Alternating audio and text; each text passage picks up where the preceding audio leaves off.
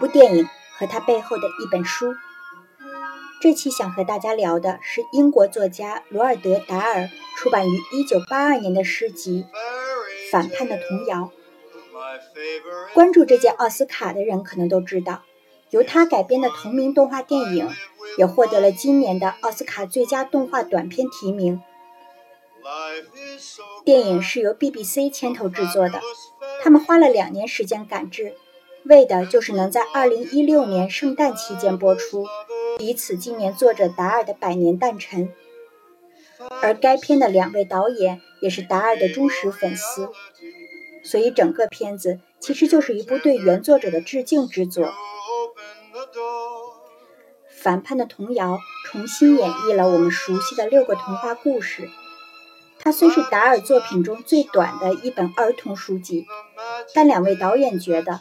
它里面的故事，即使放到今天看，也很有现实意义。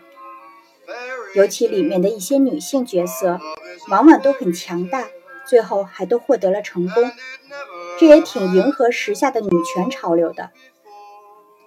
尽管电影可以说是很忠实原作了，比如片子的主要叙述人大灰狼的台词，就基本照搬于书中的诗句。但如果你读过《反叛的童谣》，就会发现。电影还是做了不少美化，它比书中的描写可温暖多了。电影采用了书中的五个故事：灰姑娘、杰克和魔豆、白雪公主、小红帽和三只小猪，并让它们互相有了交叉关联。我们可以看到，灰姑娘虽然同样身世凄苦，但也拜金、爱慕虚荣。小红帽也并不单纯，而是以暴制暴，杀掉了吃了他外婆的灰狼，并从此成为赏金猎人。而第三只小猪最后聘请了小红帽帮他杀狼，却随后也被小红帽杀掉，并被做成了猪皮包。在这里，电影做了一个改编，原著中小红帽毫无缘由地杀了这只小猪。电影则给了他一个凶残的理由：身为资本家的小猪侵吞了小红帽辛苦攒下的钱。而电影中最大的改编，则是增加了一个作为叙述人出现的大灰狼。他遵守丛林法则，虽然两个侄子被小红帽所杀，但最终以德报怨，似乎还救赎了已变得充满戾气的小红帽。但在书中。其实并没有这样的情节。电影中还有一个没出现的故事是金发姑娘和三只小熊。作者达尔在这个故事里毫不掩饰对贸然闯入人家大吃大喝的金发姑娘的厌恶。结局当然也不再是熊原谅了姑娘，而是姑娘被熊吃了。全书中或许最有现实指导性的一句。出现在白雪公主的故事中，被猎人放了的白雪公主从邪恶的继母那里偷来了魔镜，靠着她的先知魔法和爱赌马的七个小矮人，从此过上了富足的生活。赌博并不是罪恶，只要你能一直赢。这个故事的结尾这样写道：达尔的很多作品。其实都曾被改编成电影，而且不少还都是大导演操刀的，比如 Tim Burton 的《查理和巧克力工厂》，韦斯安德森的《了不起的狐狸老爸》，斯皮尔伯格的《圆梦巨人》等等。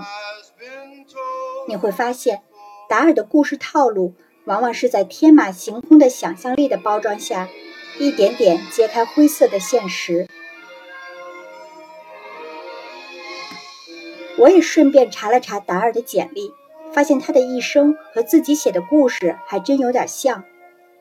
他二战期间曾作为一名飞行员多次参战，还立过不少功。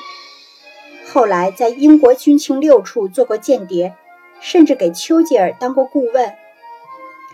他和多名编剧共事过，其中一位给《零零七》系列电影写过剧本。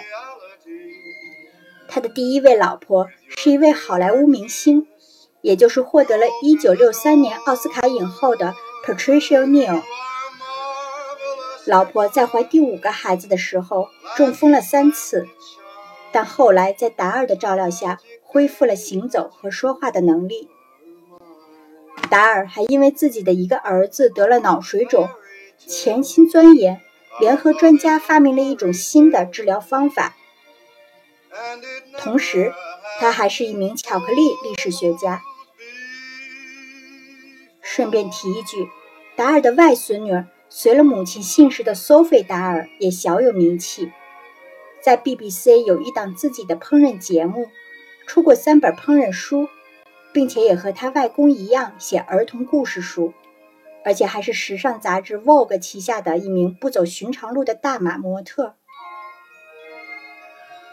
听起来，达尔的家族故事是不是就像传统童话那样励志和温暖？然而，现实并不全是。除了那个因为婴儿时期的车祸而得了脑水肿并差点失明的儿子外，达尔的长女也得了麻疹，不过这次达尔没能救成她。这个女儿七岁时就夭折了。而结婚三十年后，达尔因为婚内出轨和妻子离婚，出轨的对象则是妻子的闺蜜。回到《反叛的童谣》这本书，达尔在一开头就这样写道。流传下来的故事都是经过粉饰，哄小孩子开心的。真实的故事总是更残酷。magic day.